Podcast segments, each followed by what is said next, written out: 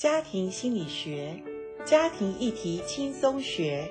大家好，我是台湾真爱家庭协会执行长袁银珍老师，欢迎大家收听，一起来学习。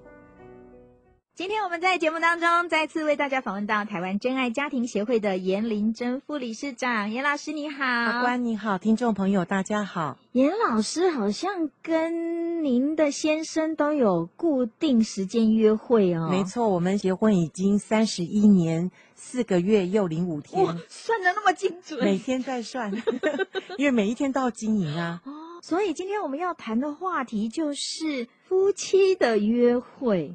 哎，我们每一个人可能每一天哈，你的 schedule 排得满满的哈，有很多约会啊、开会啊，很多的关系你需要去经营。可是谈到夫妻的约会，可能听众说家里面每天都见面呢，晚上睡在一起了。为什么还要约会？我们谈到沟通哈，沟通其实要靠平常的关系，嗯，否则我们想要好的沟通、深度的沟通，我们反而会怀疑彼此的动机有什么问题哈。嗯，所以其实平常关系好，我们就建立一个很好的安全的环境，嗯，然后在这个安全的环境里面，我们给对方所有的赞美、所有的肯定，对方是照单全收哈。嗯，所以其实怎么样来经营夫妻彼此的关系呢？常常柴米油盐就把我们夫妻关系都磨的，然后孩子的教养问题，哇，外面的工作的压力，嗯嗯、你想想看，这些东西都是负面的，嗯，对婚姻其实都是不好的。是，所以如果再不去好好的经营，你想想看，所剩下的多少东西呢？在婚姻里面，嗯嗯、所以我们常常强调的是约会很重要。其实我跟我先生在早期我们结婚，我先生是忙得不得了，嗯、那我也是在家里面呃做贤妻良母。照顾三个孩子也是忙得不得了，嗯，可是有一天我终于觉得说，我干嘛要这样子的生活啊？然后我们就终于觉得说，再这样下去不得了，嗯，因为我我可以相相信我们两个婚姻到那个地步已经渐行渐远，嗯，当我孩子有一天都离巢的时候，我们两个可能就两个人相看两相厌，真的就会觉得这样，所以我毅然决然告诉我先生说，工作可以暂时的放下，或者我们可以分一点时间。我们要出来约会，嗯，那我先生那时候也同意我的想法，所以我们就真的就挪出刻意的时间，然后我们两个就开始学习约会。哇，老夫老妻约会哦！谈到我们这个刚谈恋爱的时候的那个约会哈，大家可以回想一下那个感觉。我还记得我跟我先生认识的初期，每个周末我下班的时候，他就会来接我，是，然后就会有我们两个。不管是看电影，不管是去什么夜市，不管是去哪里去谈心、吃饭，然后的那个约会呢，那个时候你会觉得两个人啊，哦。关系非常的亲密哈，而且那个爱在当中不断的一直的涌流。可是老夫老妻了，呃，很多人会讲说，已经没有当时的那个悸动了哈。对啊，那那个约会要怎么样来安排？会不会尴尬？所以我就说，我们能够借着这个节目，我觉得很好，就是先提醒我们，如果还在新婚，或者不管你是中年婚姻哈，甚至老年婚姻，我们都可以重新开始学习哈，嗯，因为这都是刻意的安排。好，你想想看，你在婚前，呃，男生追求女生，哦，都会想哦，花招一大堆，哦、对，特别婚姻里面更需要特意的安排，嗯，哦，所以我记得那时候我们没有人教我们，可是我们想不能再这样下去之后呢，我们就开始觉得每一个礼拜我们要找一个时间，我们单独出去，所有家里的事都要放下，然后我们就是离开家庭，哈，我们可以到阳明山，可以到。公园可以到哪里去走路散步，或者吃一个好吃的一个大餐，让我们两个情绪、嗯、心情很愉快。嗯，但是我们约好不能谈三件事哦，哪三件？第一个不能谈工作啊，第二个不能谈家里的什么财务经济啊，第三个不能谈孩子。好，当然如果我们有信仰，不能谈教会的服事，因为这几个其实都是我们平常生活中很容易就谈的，或者我们有冲突的时候都会去想要解决的事情。糟了，这个时候收音机旁很多听众说啊，不谈这个要谈什么？就是约会，当然就不能谈这些啦。哈、哦，约会就是刻意的，嗯，刻意的出来，刻意的。呃，制造美好的环境，然后谈什么呢？我记得那时候我跟我先生刚开始很僵化哈，刚开始真的不知道怎么谈。那我先生就在想，嗯，不能谈这些，要谈什么？没有错，大家都会这样想。那我们就谈当初你为什么追我，我为什么看上你？哎，我们交往初期很爱谈这个，现在我怎么都很少跟他谈这个。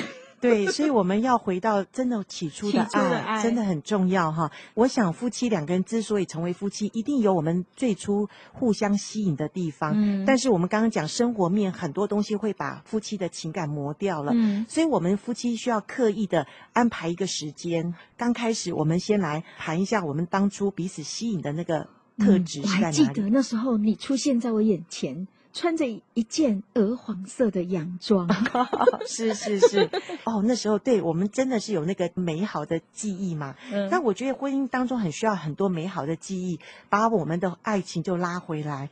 那如果说已经谈过这些了，接下来谈什么？我想生活当中不知不觉我们忘了我们之前有谈的那个叫做情感账户，我们的夫妻中间共同的账户，嗯，就说我们要不断的存款，对不对？还记得吗？哈，那存款就是我们。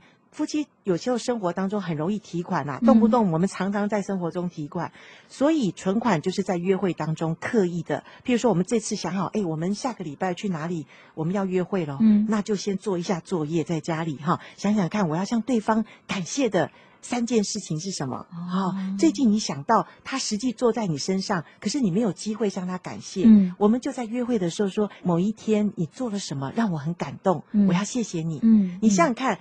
我如果跟你讲一个谢谢，请问你会不会回应我？你很高兴，你很想再做一个让你感谢的事。动人的哦。对呀，这个就是我们在约会当中，其实我们刻意要去想，去说我们下一次约会，我们应该要对对方的一个肯定，对对方的一个感谢。嗯。然后不知不觉，其实我跟我先生这样子的一个约会已经好几十年了。我们结婚三，哦、那我们是结婚第十五年，我们才发现的。对，才开始。到现在，我们有时候偶尔太忙的时候，然后我们就会说，哎，对了，这礼拜还没约会哈、我们就会把家里的。是赶快放下，我们就当下我们就赶快出去，然后一个咖啡厅或者叫一杯果汁，我们就可以两个开始约会。哇，呃，结婚第十五年才开始哈，听众朋友，你们结婚几年了？其实夫妻的约会从什么时候开始都不嫌晚。没错，然后它会变成一个习惯，哦、你知道吗？因为我们从小也没被教导要这样的习惯，嗯那我们也是呃学习当中，我们发现这个是对我们婚姻是非常重要的事。嗯。今天我们跟台湾真爱家庭协会的颜玲珍副理事长呢，我们谈到的这个话题是夫妻的约会，拎香囊哎，这里约会哈，实在是非常重要。而且刚刚颜老师有提到哦，这个约会哦，你要约会之前，你稍微要准备一下哦，不要这就是好了好了好了，老婆说要约会，好了好了好了。我记得你知道吗？有一次我跟我先生说我想要看一部电影，然后他好像蛮不想看那部电影。嗯，后来查了我们家住的附近，哇，怎么都下片了？因为拖太久，然后就到了一个比较远的地方，然后他去那边就睡觉了。然后那次的约会，我就觉得失败。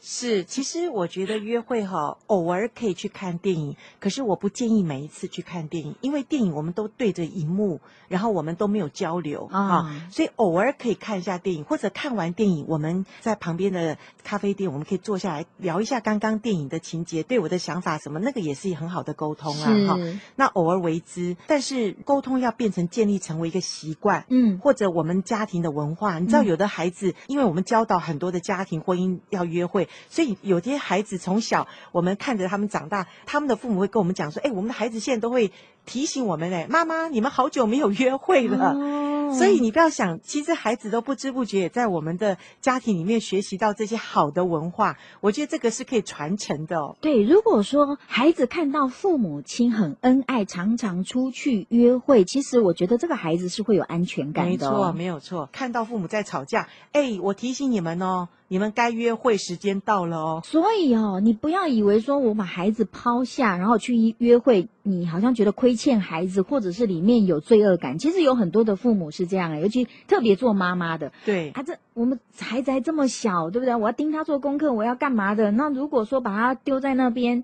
走不开，或者是跟老公约会了，心又一直悬在孩子身上。其实我跟你讲，我们为什么要约会？约会其实就是为了夫妻关系好，夫妻关系好带来的正向效果就是家庭美满。对，家庭美满，你想想看，你的孩子。生活在一个家庭美满的环境里面，嗯，他会不会也是越来越好？是，所以我们。不要为了一个呃小战场输了大战场。嗯、就是说，其实约会是对整个家庭好。所以有的，尤其我们华人，我必须真的讲，华人对约会好像觉得，哎呀，我们需要吗？我们花这个钱，花这个时间把孩子放下来，可能有时候还要找保姆，对，特别来看一下。对。可是你知道，他后面的加成效果是远远比你所付出的还大。